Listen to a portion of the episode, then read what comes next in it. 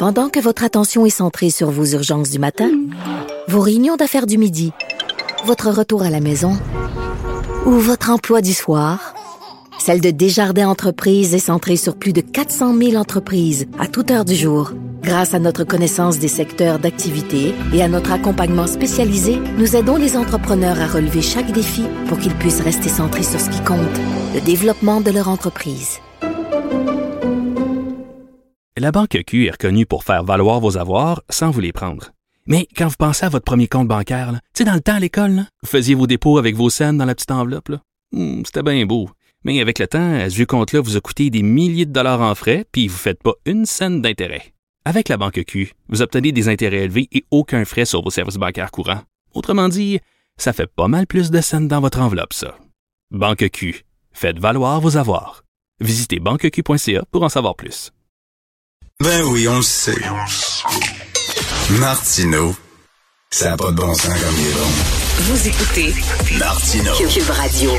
Alors, cette semaine, la Caisse de dépôt a annoncé quand même un grand coup, un investissement majeur de 6,3 milliards de dollars conjointement avec un partenaire de Dubaï dans une co-entreprise qui va détenir, entre autres, le port de Dubaï. C'est pas rien. Mais la Caisse fait aussi l'acquisition de ports dans une zone franche qui s'appelle Jebel Ali. Et c'est un paradis fiscal, finalement, qui promet aux entreprises qui investissent là-bas 0% d'impôts pendant 50 ans. Est-ce qu'il y a un problème éthique? À ce que la Caisse se retrouve dans un paradis fiscal et ce n'est pas la première fois? On va en parler avec M. Jean-Pierre Vidal, professeur titulaire au département des sciences comptables du HEC et expert de l'éthique en fiscalité. Bonjour, M. Vidal. Bonjour, M. Martineau. Bonjour. Est-ce que vous voyez un, un problème éthique? Est-ce que la Caisse, qui est finalement le, le, le bras euh, d'investissement du gouvernement qui gère notre, notre bas de laine, comme on dit, se retrouve dans des paradis fiscaux? Ben, j'ai vu l'article dans le journal de Montréal et euh, je pense qu'il faut, il faut faire trois observations importantes là, dans les faits. Alors, l'impôt des Émirats, euh, il, est, il, est, basé sur les compagnies pétrolières puis sur les succursales des banques étrangères. Puis là, eux autres, dans leur pays, cet impôt-là, ça leur suffit euh, pour ce qu'ils ont besoin. Okay. Euh, le deuxième point, c'est on parle pas de coquilles vides qui servent à réduire l'impôt du Canada ou du Québec ou de notre pays d'ailleurs. On parle d'un investissement dans un port et dans un parc industriel. Bon, la zone franche, là, oui, euh, mais euh, c'est vrai pour, pour tous les Émirats. Et on ne parle pas non plus d'un petit pays qui mise sur l'évasion fiscale pour vivre. Mm. Le revenu par habitant aux Émirats, c'est supérieur de presque 30% à celui du Canada. Mm. Ça fait que euh, moi, je pense que les retraités du Québec n'ont pas à se sentir mal de ne pas payer d'impôts aux Émirats. Hein? Si on va quand même pas se précipiter pour donner de l'impôt à un pays qui n'en demande pas. Ben c'est ça. Il faut pas oublier.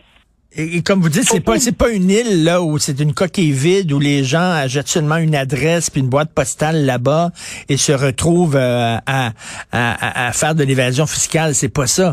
Dubaï, l'impôt est pas élevé parce que justement ils ont pas besoin de prélever beaucoup d'impôts parce que les gens sont assez fortunés ceux qui demeurent là-bas. Ouais, ben c'est que les recettes du gouvernement, ils viennent d'un impôt qui existe, mais c'est sur les compagnies pétrolières, euh, puis sur les succursales des banques étrangères.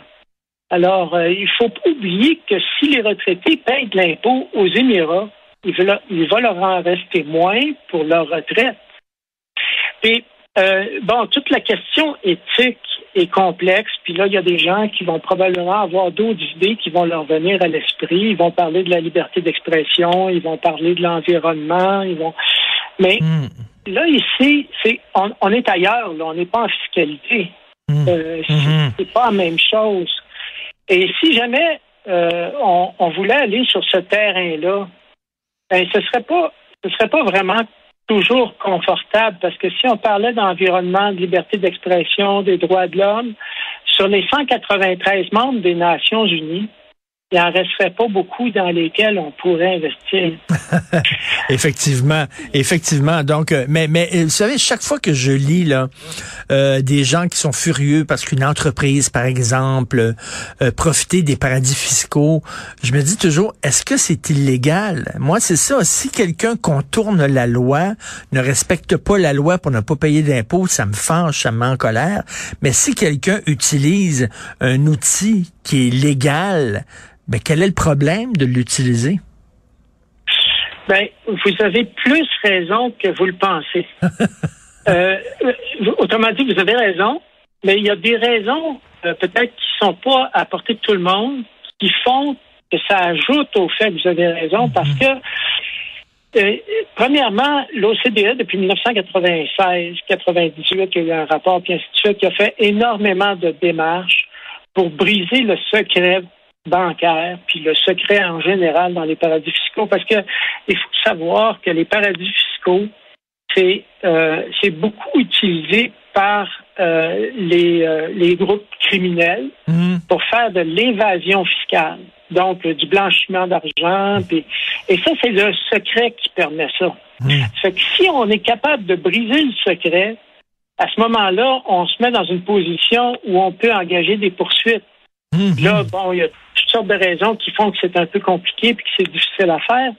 Mais quand même, actuellement, on a fait des progrès énormes dans cette direction-là. Puis il y a une autre direction dans laquelle on a fait des progrès énormes, c'est ce qu'on appelle le projet BEPS. Donc ça, c'est vraiment pour l'évitement. Donc il n'y a pas d'évasion fiscale, il n'y a pas de fraude fiscale, c'est pas des groupes criminalisés, mais on a fait énormément de progrès pour empêcher que les grandes multinationales puissent profiter des paradis fiscaux. Puis c'est très très important de mentionner que plus de 130 pays se sont entendus l'an dernier pour implanter à partir de 2023 un système qui vise à faire disparaître les paradis fiscaux. Mm-hmm. Il y en a été question un peu dans les médias sous le titre d'impôt minimum mondial de 15% Le Canada fait sa, part, puis il a annoncé dans le dernier budget qu'il agirait pour 2023 tel que convenu avec les autres pays. Euh, mais ça, c'est vraiment une nouvelle ère dans le monde de la fiscalité internationale. Puis pour que les gens comprennent, parce que là, on a beau dire que c'est fait pour viser, pour enlever les paradis fiscaux, et ainsi de suite, mais les gens vont être sceptiques. Je vais expliquer en deux mots c'est quoi le principe.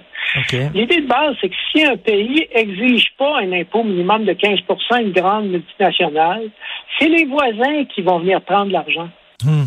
Fait que de toute manière, la grande multinationale va payer 15 Fait que dans cette mesure-là, on pense que c'est logique que les paradis fiscaux augmentent progressivement leur taux d'impôt jusqu'à 15 sur, euh, disons, 5, 10, 15 ou 20 ans. Là, ils vont se rendre compte que s'ils ne le prennent pas, c'est d'autres qui vont le prendre. Fait qu'ils sont aussi bien de le prendre.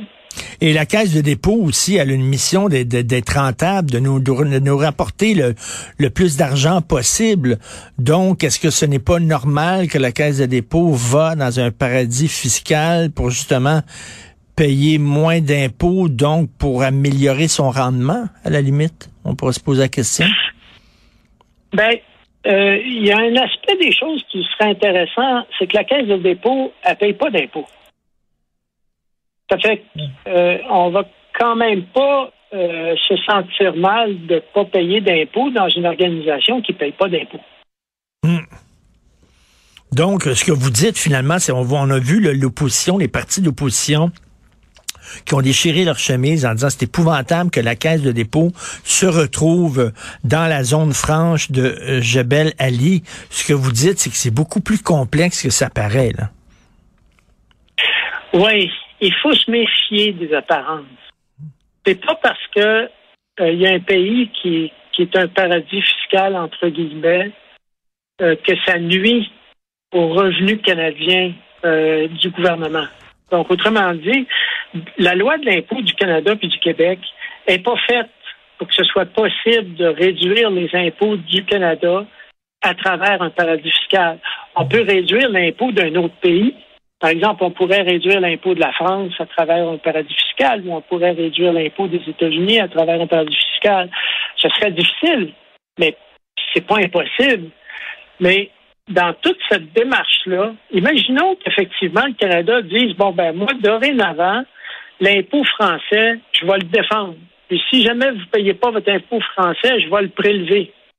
Mais la France, elle n'aurait toujours pas plus son argent, là. Mhm. C'est le Canada qui l'aurait. Puis en fait, la France, elle ne serait pas contente.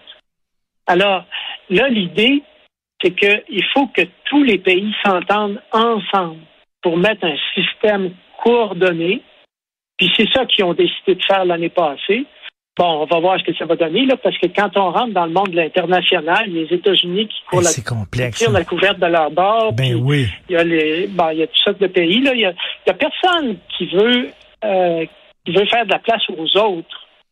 C'est un monde, ça, où les intérêts nationaux sont si forts Ben oui, qu'il que prime. la moralité, ouais, ça prime tout le temps.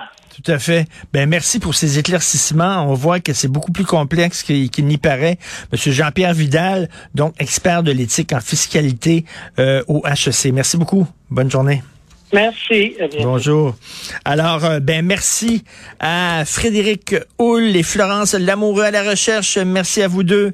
Merci à Charlie Marchand à la régie, la réalisation. C'est Patrick Derry qui prend la relève. Je crois que Benoît revient demain. Il y a notre rencontre à 11 heures. Nous, on se reparle demain à 8 heures demain matin. Passez une excellente journée.